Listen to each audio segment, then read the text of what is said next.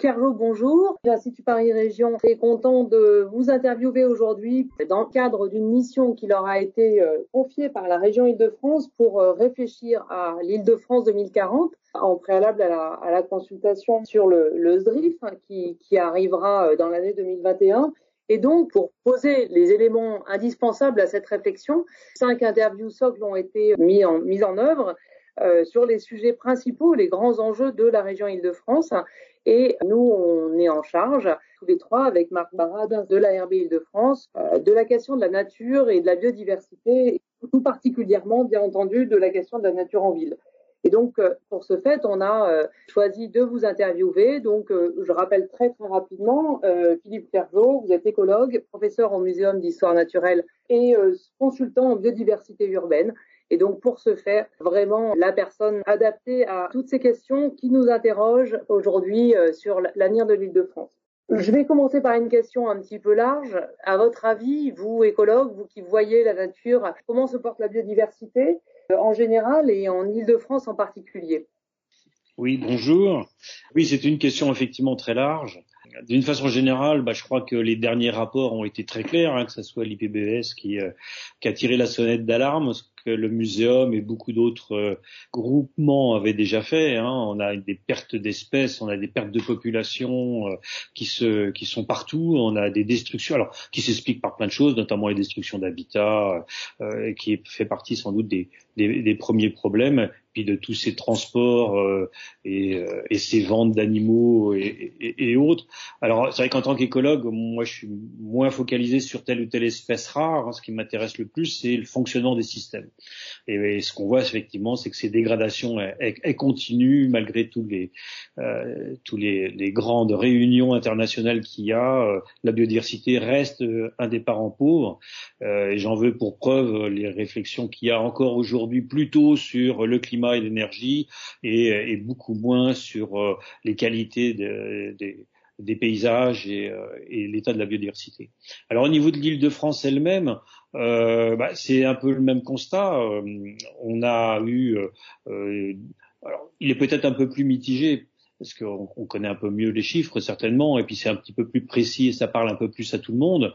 Euh, le constat, c'est que euh, on a eu une perte énorme d'espèces euh, à la fin du XXe siècle, hein, euh, avec cet étalement urbain, les infrastructures, avec avec les, les, pollutions diverses et les pesticides, etc., etc. Aujourd'hui, on en parle beaucoup plus, notamment depuis le Grenelle de l'environnement en 2007, euh, donc on parle beaucoup plus de la biodiversité, d'avoir une attention. Et donc ce qu'on peut remarquer, c'est que le discours a changé. Le discours de, de nos décideurs, euh, un peu de nos concepteurs, veut prendre en compte clairement le, voilà, le, la, la, biodiversité. Euh, concrètement, ça reste quand même très marginal. Et on a aujourd'hui encore des, des, gros problèmes sur les qualités des habitats, les qualités de ce qui reste il faut être, il faut être honnête, euh, la biodiversité aujourd'hui en Ile-de-France n'est certainement pas un thème majeur, quoi qu'en disent euh, nos, euh, nos édiles, euh, c'est une, une, variable un peu d'ajustement et je pense qu'on va, on va développer ça un petit peu. Euh, la biodiversité d'une façon générale et en particulier en Ile-de-France ne se porte pas si bien que ça. Merci Philippe. Euh, J'embraye avec une question euh, plus, plus précise. On sait que l'Île-de-France est, est, soumise, comme les autres régions, à l'artificialisation des sols, dont on, dont on parle beaucoup, euh, même si on est dans une région qui a tendance à faire un peu plus de recyclage urbain. Euh, l'artificialisation des sols continue à progresser à un rythme d'à peu près 600 euh, hectares euh, par an. Et donc on, sait que les villes en soi ont des impacts sur la biodiversité. Est-ce que vous pouvez nous dire quels sont les principaux facteurs de déclin de cette biodiversité dans les milieux urbains? Quels sont les principaux impacts occasionnés par les villes sur cette biodiversité? Alors moi j'aurais de la tendance à à poser la question un peu différemment euh, à, l'inverse. Euh, par définition, il n'y a quasiment pas de biodiversité dans une ville. La ville, elle n'est pas faite pour la biodiversité. Jusqu'à maintenant, la ville, elle a été faite pour l'homme et sa voiture. En gros, j'exagère, mais je pense que tout le monde comprendra ce que je veux dire. Euh, et le fait de dire depuis euh, quelques décennies on veut plus de nature dans la ville, c'était déjà une première étape qui a été très hygiéniste. Hein. Euh, voilà, on va mettre on va mettre un peu plus d'arbres et de plantes pour pouvoir aérer, pour pouvoir donner un peu de fraîcheur ou des choses comme ça. donc les dans la ville elle-même, je dirais, on va progressivement vers une biodiversité. Normalement, on va vers une biodiversité qui est plus présente, hein, une nature qui est plus présente. Là où effectivement on a un impact qui est beaucoup plus fort, c'est aux marges de la ville. C'est donc là où il n'y avait pas la ville, c'est cet étalement urbain, ce, ce, ce ZAN, hein, ce zéro artificialisation nette, hein, qui pose des problèmes dans toutes les grandes métropoles parce que euh, bah parce que euh, l'urbain passe avant euh, les habitats, les productions alimentaires, etc., etc. Donc du coup, là, on a euh, effectivement euh, des, impacts qui sont qui sont importants et cet étalement urbain, il est euh, il est très fort. Mais en revanche, aujourd'hui, la réflexion qui est en cours va devrait refaire baisser le peu de nature qui a commencé à s'installer ou, ou la biodiversité qui est en train de s'installer. Pourquoi? Parce que les réflexions que je suis, hein, je suis dans plusieurs groupes en ce moment sur le zéro artificialisation net, euh, font qu'on oriente tout sur la, la, densification de la ville. Il ne faut pas du tout s'étaler, donc on va densifier la ville. Et là, effectivement, un, un, des enjeux majeurs, c'est, voire contradictoire, c'est de dire, on veut garder de la nature en ville, mais en même temps, il faut qu'on densifie, il ne faut pas que les gens ils s'en aillent, il faut qu'ils y restent, il faut qu'on ait donc de plus en plus d'habitants au mètre carré. Et évidemment, là, il y a des réflexions d'urbanisme à avoir qui sont pas du tout évidentes et qui sont peu posées encore aujourd'hui. Et un des, un des problèmes qu'on imagine rapidement, c'est une surdensification. J'entends par là, euh, eh ben, l'imperméabilisation et, et, le, et la, la, construction sur euh, des dents creuses, comme on disait, sur des vides, comme disent les architectes, sur du non bâti, comme euh, disent les, les, géographes ou les écologues, c'est-à-dire sur toutes les zones qui sont encore potentiellement ou réellement végétalisées. Et du coup, effectivement, ça, ça nous amène à, à poser une question qui est euh, très importante et euh, qui souvent a été, a été négligée sur, euh, sur la question des sols et sur la question de la biodiversité des sols. alors, comment est-ce qu'on peut mieux prendre en compte les sols dans, et, leur, et, et, surtout leur qualité dans l'aménagement dans l'aménagement urbain? La question de la pleine terre, quelle est quelle est votre définition de cette, de, de, cette pleine terre? Pour qu'elle soit vraiment euh, efficiente en termes d'accueil de, biodiversité euh, et, de richesse des sols et de cette biodiversité des sols. Oui, tout à fait. C'est la cible première. Hein. On n'aura pas de végétation si on n'a pas de sol, et on n'aura pas de faune si on n'a pas de végétation. Alors, je fais simple, mais en gros c'est ça. Donc la base, c'est clairement le sol et la qualité du sol. Et euh, il faut pas se leurrer, c'est pas parce qu'on va végétaliser quelques bâtiments, et tant mieux, euh, parce que ça rend plein de services, qu'on va permettre aussi un vrai fonctionnement écologique. Il faut absolument que cette notion de pleine terre, euh, donc à plusieurs définitions, hein, je vais pas reprendre, enfin bon, en, gros qui va jusqu'à la roche-mère ou qui a une profondeur supérieure jusqu'à la nappe phréatique. il, y a, il, y a, plusieurs définitions hein, qui vont tous un peu dans le même sens, c'est-à-dire des sols qui sont euh, sans trop de réseau et, euh, et, surtout qui sont pas scellés en surface par du goudron, des pavés ou, autre chose. Donc euh, le, la, la, pleine terre, et aujourd'hui c'est ça qu'on défend le plus, hein, c'est euh, euh, non seulement euh, d'avoir du sol, mais d'avoir une qualité de sol et de retrouver des horizons ou de conserver des horizons. Pendant très longtemps, l'urbanisme, si on reste sur le, sur le projet urbain, pendant très longtemps, l'urbanisme il a, il a fait des trous pour faire des caves, pour faire des parkings ou autres, et puis il a tout mélangé, et puis il a rebouché d'autres trous quand c'était, c'était nécessaire ou autre. Donc on a des sols qui étaient déstructurés complètement, il n'y avait plus du tout d'horizon, et quitte à rapporter à la fin juste une toute petite pellicule de, pleine, de bonne terre pour planter des pelouses, puisque c'est ça qu'on fait essentiellement en ville. Quoi. Et euh, aujourd'hui, il y, a une, il y a une tendance, je crois qu'il y a une prise de conscience il y a une dizaine d'années que c'était plus possible, euh, pour des multiples raisons, hein, euh, et notamment si on a un sol qui est vivant, on peut le comprendre, hein, donc avec sa microfaune, sa microflore, euh, etc. ses horizons, son organisation écologique. Hein. Le sol est, est, un système tout à fait vivant. Du coup, on aura d'autant moins aussi de gestion de ce qui sera dessus, parce que bah, il sera plus, euh, euh, il sera plus favorable à une gestion correcte, autonome de l'eau, euh, des espèces invasives, etc., etc. Donc le sol est effectivement un des, un des points les plus euh, les plus importants qui, qui a été beaucoup trop négligé. Et aujourd'hui, c'est vrai que dans la plupart des grands travaux qui ont lieu, on a tendance déjà au moins, c'est un minimum, à décaper un peu pour garder la bonne terre et puis après faire les travaux, la remettre cette bonne terre. Ça a aussi un intérêt d'éviter les, les transports de terre qui sont très coûteux et qui ont une empreinte évidemment qui est, qui est, très forte. Donc voilà, donc ces sols sont euh, sont, euh, sont effectivement euh, des, des choses à, à, prendre en compte. Alors en Île-de-France, juste une parenthèse, on a un très gros problème qui est la pollution des sols.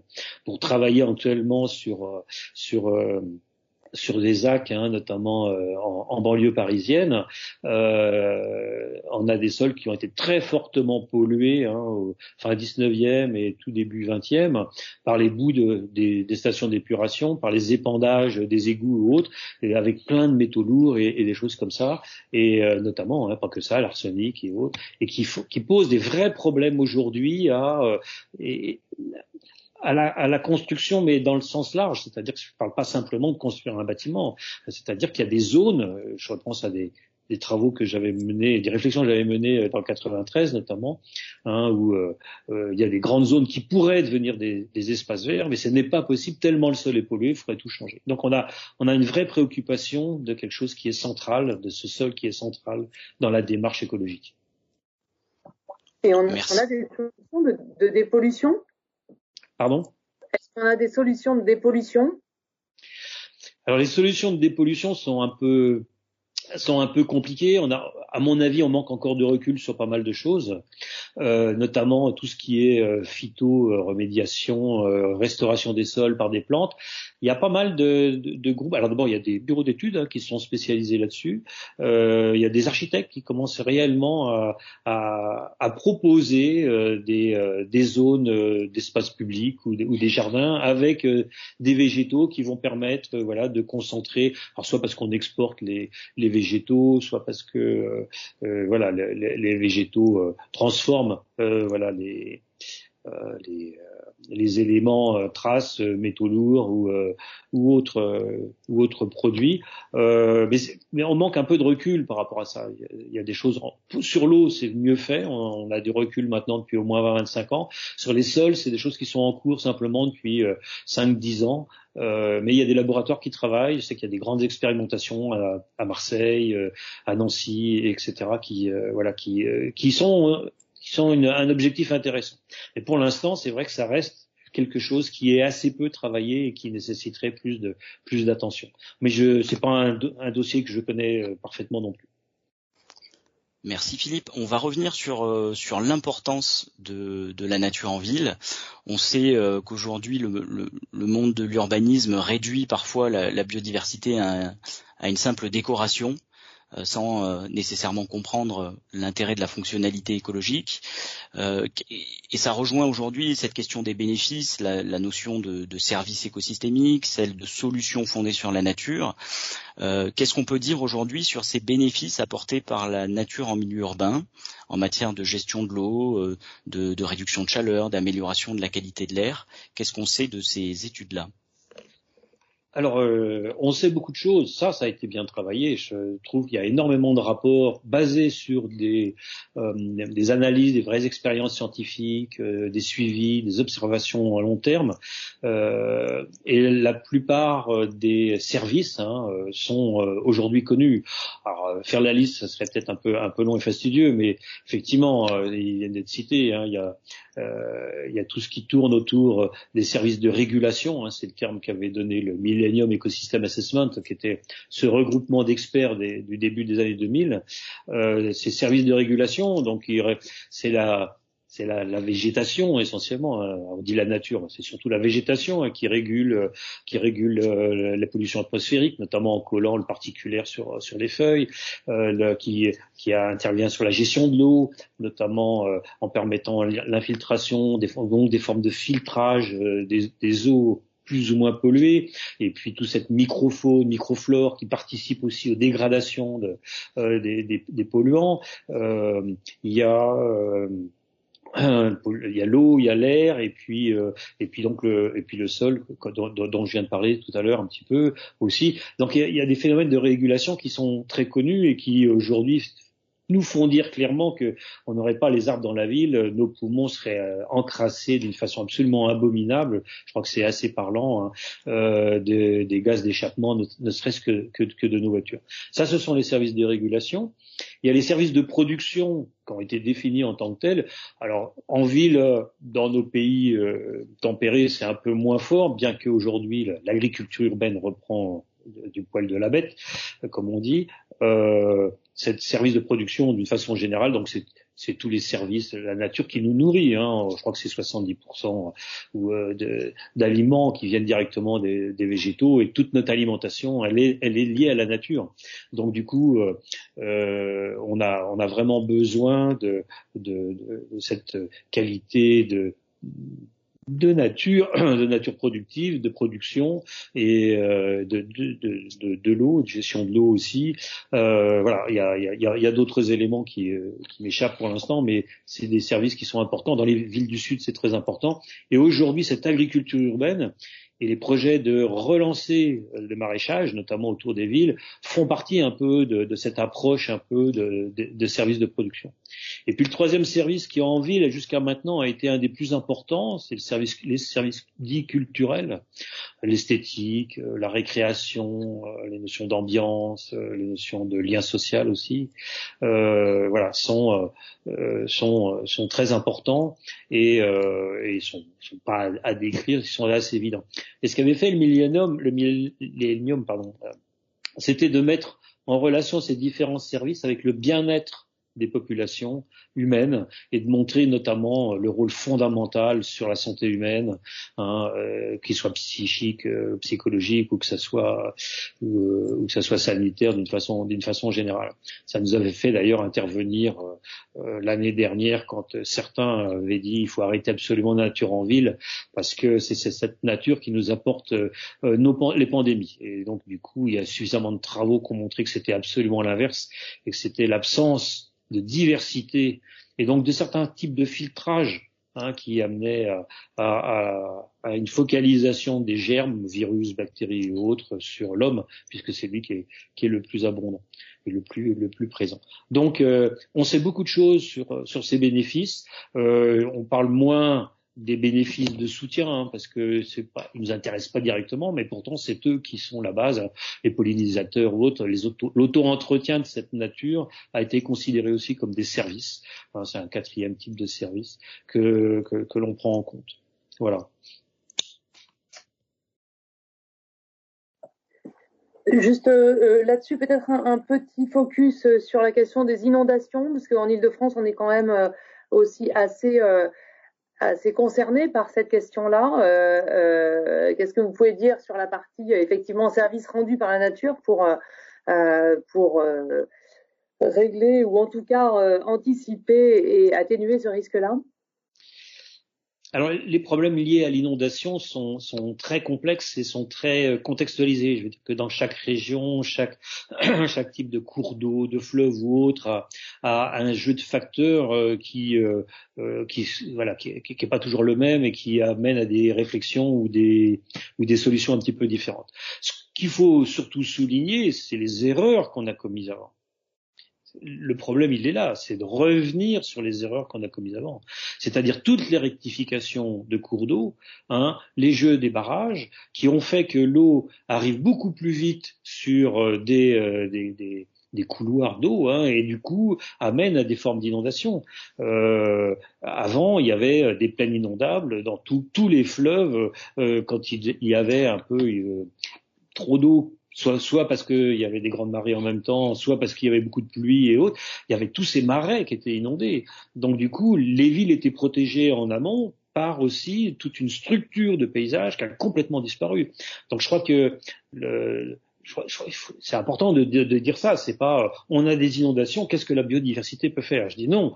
On a créé des inondations dans la plupart des villes euh, et même dans les centres-villes. Je repense à Quimper qui a été inondé il y a, il y a deux ans ou trois ans.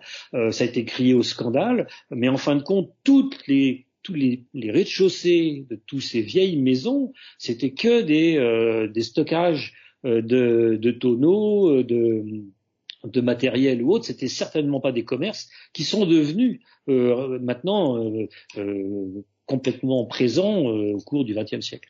c'est, bon, il y a beaucoup d'exemples comme ça. Je prends celui-là, mais il y, a, beaucoup d'exemples de ce type-là. voilà. Donc, alors aujourd'hui, qu'est-ce qu'on peut faire? C'est essayer de limiter ou de revenir un peu en arrière sur certains de, de, de ces de ces façons de gérer et donc du coup de ne plus se dire euh, il faut continuer à monter des digues, ce qui a été le, le cas dans les années 60-70, mais qui euh, est de, plutôt euh, d'avoir une, une approche prudente sur où est-ce qu'on va mettre des, zones de débordement, comment est-ce qu'on va permettre à, voilà, de multiplier notamment les freins à cette inondation. Alors ça m'amène évidemment alors la réponse est un petit peu longue, mais la question est aussi très complexe. Euh, ça m'amène aussi à, revenir sur c'est la pleine terre qui va permettre un maximum d'imperméabilité, de, perméabilité des sols et donc de ne plus avoir toute cette eau qui va arriver sur les fleuves.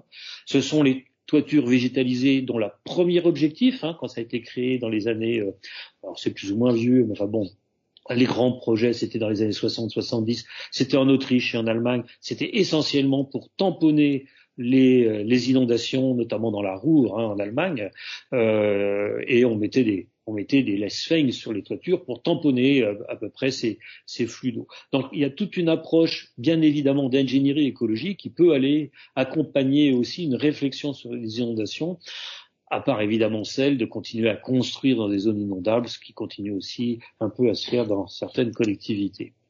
Voilà. On peut citer euh, l'excellent exemple de la restauration euh, d'une zone d'expansion de crue à Gonesse par le SIA du, du Croult et du Petit Rhône, qui est euh, exactement euh, dans, dans, dans, cette veine-là, euh, et qui c'est une zone humide de, de 12 hectares hein, qui permet d'encaisser 55 000 mètres cubes d'eau et qui est aussi un havre pour la biodiversité. Donc ça illustre bien cette question des, des solutions fondées sur la nature. je voulais Philippe revenir sur sur sur la question embrayer sur la question du rapport entre les humains et la biodiversité dans les villes.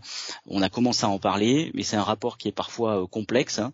Ce qu'on entend euh, souvent dire, c'est euh, la nature en ville, ça va être des problèmes pour la sécurité, ça va être les moustiques, ça va être la peur du sauvage quelque part finalement.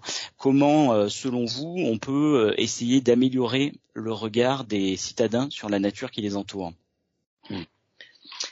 Euh, je crois qu'il y a qu'une seule euh, qu'une seule solution ou deux, mais euh, c'est d'expliquer les choses et de donner des bons exemples. Et puis peut-être d'être plus d'être plus précis sur ce qu'on entend sur la biodiversité et la nature. Alors, j'ai tendance toujours un peu à caricaturer une logique, mais je crois qu'elle est assez assez performante pour qu'on comprenne un peu mieux les choses et où euh, euh, nous écologues on a envie d'emmener euh, le paysage urbain notamment. Là on a parlé des services. La nature, la végétation est absolument indispensable à notre survie d'une part, d'une façon générale, et tout particulièrement en ville. Alors les, de chaleur dont je n'ai pas parlé tout à l'heure, etc., etc. Il y a plein d'éléments qui sont très importants et qui sont absolument donc la, la végétation est absolument nécessaire pour ça. Donc on peut se contenter d'une nature en ville assez simple. C'est ce qu'on fait aujourd'hui, c'est-à-dire qu'on va avoir euh, une, une, esthétique hmm, des plates-bandes ou autres, les rosiers, un peu de pelouse pour jouer, et puis des platanes, je, je schématise, hein, vous avez bien compris, et puis des platanes qui vont nous rendre ces services de régulation notamment hein, par rapport à l'eau, par rapport à, ça supporte tout. Hein. Donc voilà par rapport à la pollution qui va capter des, des particulaires, qui, euh, euh, qui est facile à ramasser, les feuilles faciles à ramasser, etc. Donc il y a, y, a, y, y a déjà une capacité de végétation, une nature en ville qui nous rend ces services-là. Et le discours aujourd'hui de l'écologue, c'est de dire il faut sortir de cette simplicité qui n'est qui pas durable qui est trop fragile. N'importe quelle maladie, il y en a deux en ce moment sur le platane, hein, euh, n'importe quelle maladie du platane fera que du jour au lendemain, on n'aura plus un arbre dans la ville. Euh, Aujourd'hui, euh, on met du sédum sur toutes les toitures, à peu près 92% euh, dans la région parisienne, en, en Ile-de-France, sont plantés en sédum. C'est un premier pas intéressant. Il n'y a, a, pas de faune, il n'y a pas de flore, il n'y a pas de flore qui s'installe dessus. On a quelque chose qui est très pauvre. Donc il faut qu'on sorte de cette approche d'un paysage simplifié et esthétique pour aller vers ce que nous on appelle de la biodiversité, c'est-à-dire à la fois une diversité des espèces, alors je fais simple, hein, une diversité des gènes aussi, écosystèmes autres, mais mettons déjà une diversité des espèces qu'on plante ou qu'on va laisser s'installer, et des relations entre ces espèces-là. Quand euh, on a travaillé sur des espèces comme le magnolia ou des espèces à, à feuilles très très épaisses, très coriaces, les insectes n'attaquent pas ces feuilles-là parce que le magnolia, il n'est pas du tout de chez nous. Il était, il n'a pas coévolué avec nos propres insectes ou nos insectes n'ont pas coévolué avec le magnolia, pour faire simple. Et en fin de compte, donc du coup, on n'a pas de dégradation de, de, de, ces feuilles-là pour faire litière. C'est ça la biodiversité. La biodiversité, c'est pas avoir plein de papillons, plein de plantes. Ça, on sait faire. Hein, on en introduit, euh, on, perturbe un milieu, on a plein d'espèces. L'idée, c'est qu'il y ait des relations et que ça fasse système. L'intérêt de l'écologie, c'est ça. Il faut que ça fasse système. Et un système, il est durable. Pourquoi? Parce qu'il y a ce tissu, hein, comme, comme le disait Robert Barbeau, il y a ce tissu, ce maillage qui existe entre les espèces, qui font que même s'il y en a une qui disparaît, l'ensemble continue à fonctionner. Et c'est vers ça que euh, nous, écologues, on essaye d'emmener la nature en ville, de sortir d'un projet qui est purement paysager, hein, le travail des paysagistes qui font un travail super et qui nous et qui effectivement euh, plantent aujourd'hui, c'est eux qui le font, pour aller vers un fonctionnement, une complexité bien évidemment hein, euh, des plantations et, et, et, du système. Et une fois qu'on a expliqué ça, je pense que on peut faire comprendre mieux aux gens pourquoi est-ce que, bah, bien sûr qu'on aura des peut-être euh, des moustiques si on a un petit peu d'eau, euh, mais en même temps on sait qu'on aura euh, plus d'hirondelles, de, chauves-souris qui vont manger ces moustiques-là, et donc on va, on peut essayer de faire comprendre mieux un peu l'organisation de ces systèmes. Je pense que c'est une, une voie très forte. Et aujourd'hui, l'idée que, que, cette idée-là que, que, que je développe, elle est à faire passer aussi aux euh, aux élus, aux décideurs, hein, qui, euh, qui c'est eux qui, euh, qui ont le dernier mot sur l'aménagement du territoire, et, et c'était à eux de faire exemple et d'expliquer aussi le pourquoi, comme on l'a fait, mais ça a été long. Hein, pourquoi est-ce qu'on a on fait des fauches tardives, par exemple, hein, dans certains, dans certaines villes ou dans certains, certains friches ou certains espaces verts hein, euh, Tout le monde a pensé au début, c'est qu'il n'y a plus de sous, voilà, donc on n'a plus de jardinier. Quoi. Et quand on a expliqué tout l'intérêt pour euh, notamment euh, la, la, faune des pollinisateurs, hein, les papillons, les abeilles, euh, bourdons et autres. Je crois que les gens ont nettement mieux compris. Et je crois que c'est ça qu'il faut qu'on fasse, c'est expliquer un petit peu comment la biodiversité peut s'intégrer aussi dans la ville et comment la ville après voilà peut participer à un fonctionnement global parce qu'autrement on a une ville avec ses propres espèces puis autrement on a autour on a, euh, on a une écologie régionale qui est complètement différente euh, et qui il n'y a pas de relation entre eux. en fait, euh, vous avez répondu à la question que j'allais vous, poser juste après, qui était, qui était effectivement qu'est-ce que peuvent apporter les chercheurs au monde de l'urbanisme et au monde et, et, finalement aussi aux politiques derrière? C'est quel est le rôle finalement de l'écologie scientifique dans, dans, tout ça? Comment le lien se fait puisque euh, justement on est euh, dans ces interviews à, à, ce, moment où on confronte les, les, différentes euh, euh rôles de chacun. Et est-ce que là-dessus, bah, vous avez peut-être d'autres d'autres idées, mais vous avez en grande partie répondu hein, par l'exemple. Oui, alors le, bah, ce qu'il y a, c'est qu'on peut ouvrir un peu plus le, on peut ouvrir un peu plus encore le, sujet. L'écologie, la géographie ont plein de, ressources et, euh, de données à, fournir pour expliquer le, pourquoi et le comment.